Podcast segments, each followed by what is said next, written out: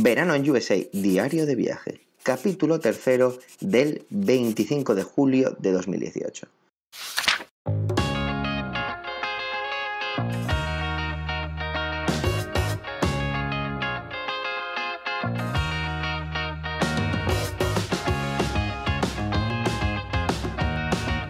Hola y bienvenido a Verano en USA, un podcast de Milcar FM, un diario de vacaciones en el que yo, Javier, te voy contando mi verano en los Estados Unidos. Ponte cómodo y disfruta conmigo de las aventuras que me van sucediendo.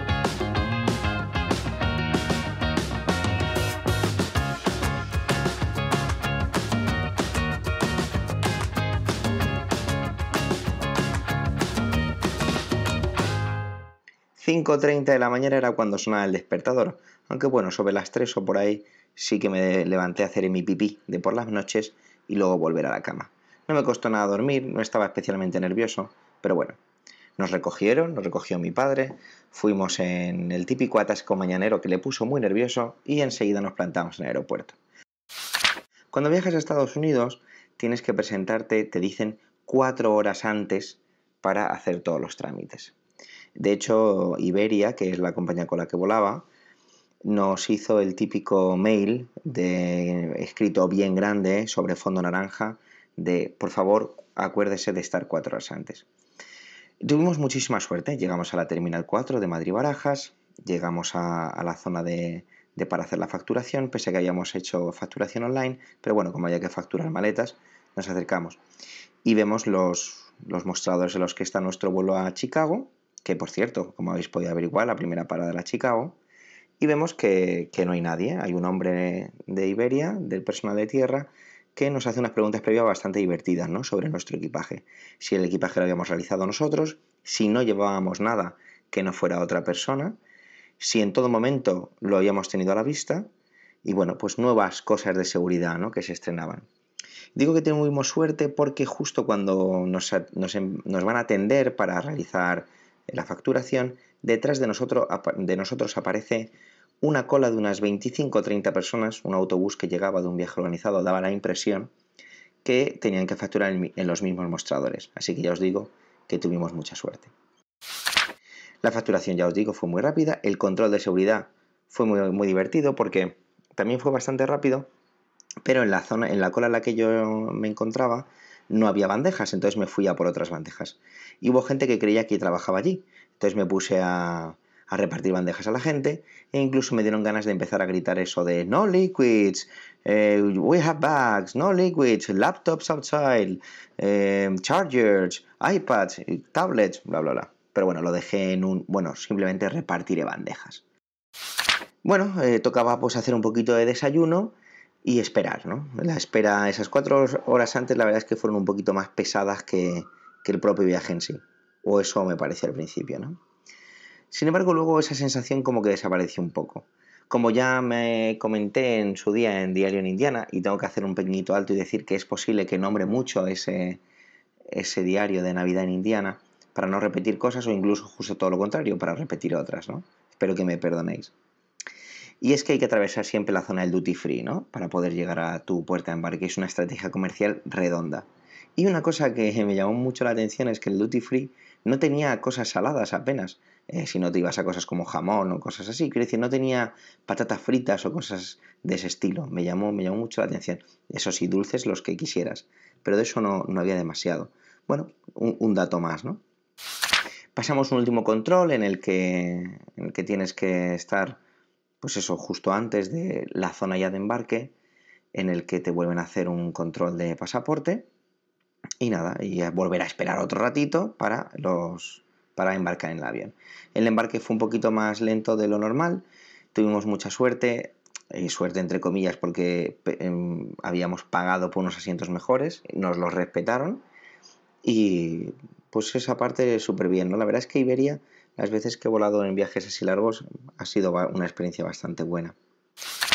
Luego descansar no descansé mucho y tengo que desvelar que al final me llevé el iPad mini y no me arrepiento, todos aquellos que me animabais al iPad Pro, no me arrepiento porque, pues por una cuestión muy sencilla y es que yo me conozco. Yo me conozco y me agobiaba bastante ya simplemente el hecho de llevar un Mac de 15 pulgadas, el MacBook Pro.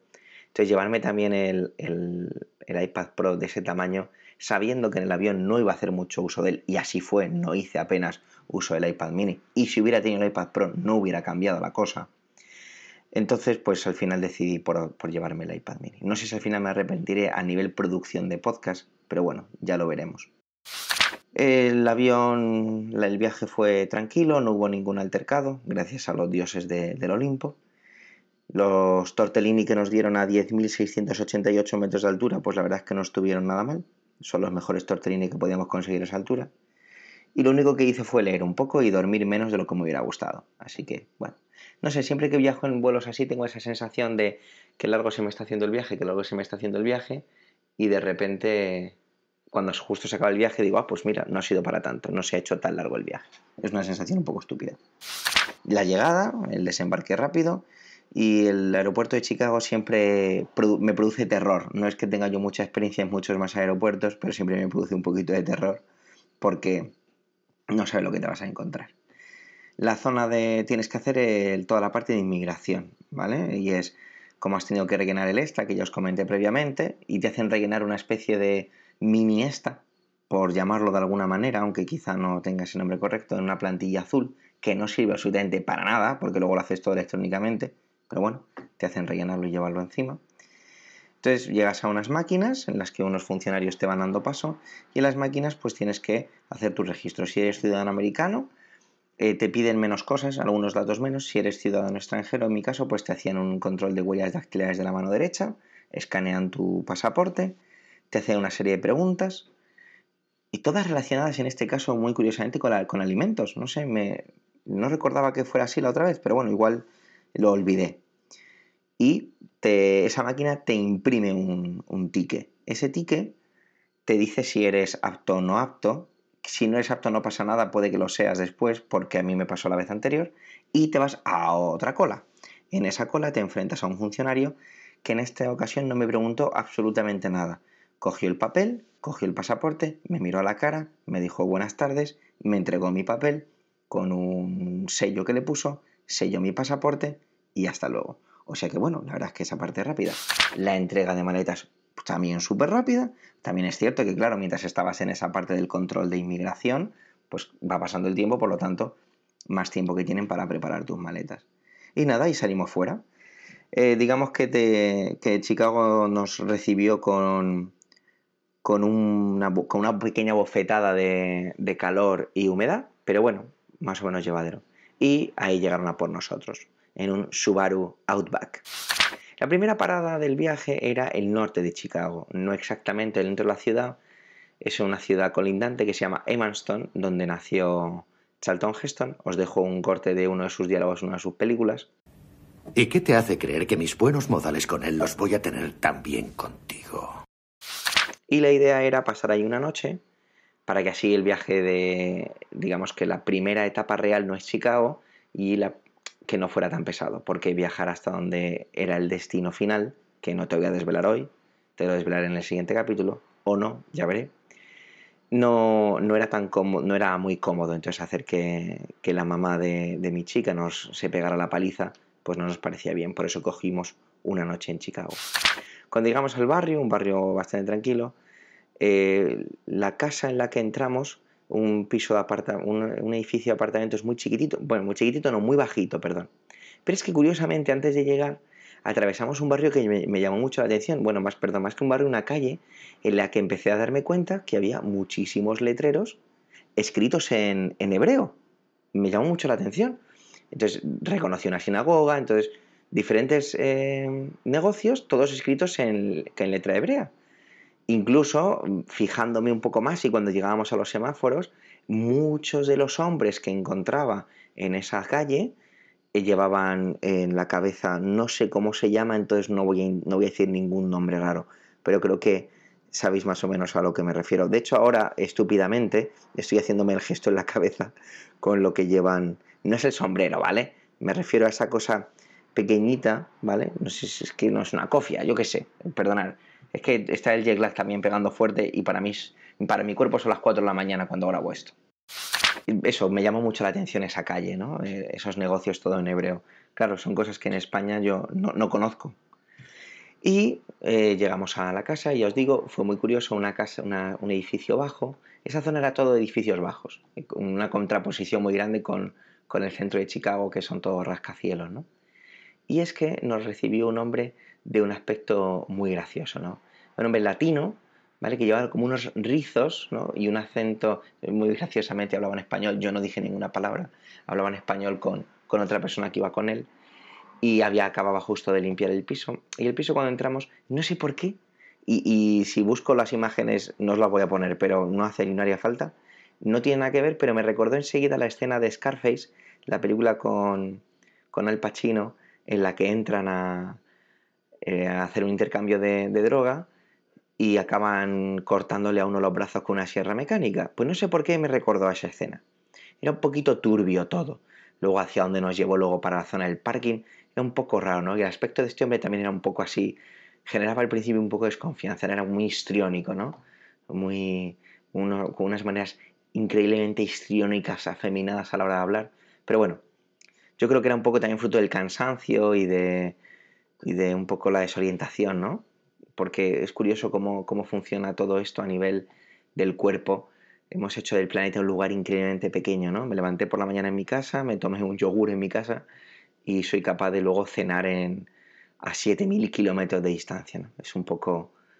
Yo creo que la, la, mente va muy por delante de lo que el cuerpo puede soportar o al revés. No sé muy bien cuál va, cuál va o cuál es la que se adapta mejor a todo esto primero. Total, que dejamos ahí las maletas y claro, era hora de cenar para nuestros cuerpos mil veces. Porque aunque los tortellini habían estado bien, había que comer algo más. ¿Y qué comimos? Pues si estás en Chicago tienes que comer deep dish pizza que es un concepto de pizza muy de, esa zona en Chicago, pero que yo la verdad es que lo, definiría como una tarta, una tarta salada, ¿no? una especie de quiche que lleva una cantidad desproporcionada de queso, que no me quejo, está buenísimo, con una salsa de tomate, y la original, digamos que la clásica, lleva champiñones, pepperoni y cebolla, y estaba espectacular. Tenéis las fotos en, en, verano en, en USA Pod, en Instagram. Perdonar un poco que sé que se me está trabando un poco la lengua. Y es que tengo un poco de lío con, el, con la grabación. Perdonar. Antes de, de, despedirnos, lo que hicimos fue bajar a la playa, pero no sé si se debería llamar playa, porque es en un lago. Pero es que, claro, el lago Michigan es gigantesco. La foto que he subido en Instagram lo identifica bastante bien. Y es que no, no tienes la apariencia de que esté en un lago. De hecho, tiene, una, tiene sus olitas y todo y es una imagen muy curiosa. muy curiosa estar en una playa o estar sentado en la arena y no tener y saber que eso no es un mar, que, hay un vasto océano o, incluso el mar Mediterráneo, ¿no? sino que es una extensión de agua que está cerrada. Es, una sensación un poco, poco rara en la mente, teniendo en cuenta lo que estás viendo. Volvimos a, casa y tampoco era muy tarde y tampoco era tampoco teníamos ya una sensación de cansancio. Es curioso cómo esa sensación como que se había sobrepasado un poco. Y, bueno, al final sí nos acabamos durmiendo, pero no tanto por el, por el cansancio, sino yo creo más bien una cuestión de aburrimiento de un día extremadamente largo. Pero el jet lag apareció, apareció a eso de las de las tres y pico de la mañana, sí, tres y pico de la mañana hora de aquí, pues que ya eran claro las si hay que sumarle 7, pues era las 10 de la mañana en España y nuestro cuerpo decían que era hora de levantarse. Pero bueno, conseguimos, conseguimos mantenernos un poquito, ¿vale? Luego a la, mañana siguiente, ya cuando nos, cuando nos fuimos a. cuando nos levantamos, perdón, descubrimos que no teníamos toallas, así que son las 4 de la mañana para mí, como te, como te estaba diciendo, y aún no me he duchado desde que salí de mi casa. Sí, estoy grabando esto con el mismo par de calzoncillos puestos. Sé que ahora mismo tu expresión se ha arrugado, pero bueno, tranquilo, tranquila, que a través del podcast no se pueden percibir los olores todavía, y menos mal. Sí que me he los dientes unas 12 veces hoy, no sé por qué. Y lo que ha pasado esta mañana cuando me he levantado, me lo reservo. Solo te diré que tienes algún pequeñito adelanto en Instagram. Tengo que hacer una pequeñita puntualización sobre la lista de Spotify y es que ya a partir de la canción I've Got You Under My Skin de Frank Sinatra, todas las canciones que irán apareciendo son canciones que escuché aquí, ya en Estados Unidos. Voy a hacer una. Voy a terminar aquí, en este, capítulo, aunque inmediatamente al terminar de grabar este, voy a grabar otro que seguramente publique a continuación el día siguiente. ¿Vale? Sobre. No te lo cuento. Me despido ya.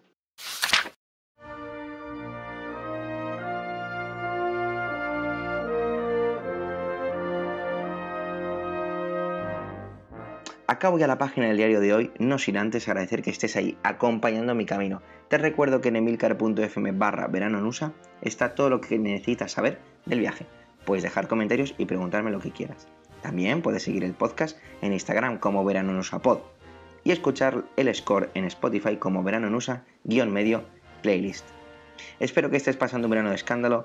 Hasta la próxima página de este diario aquí en verano nusa.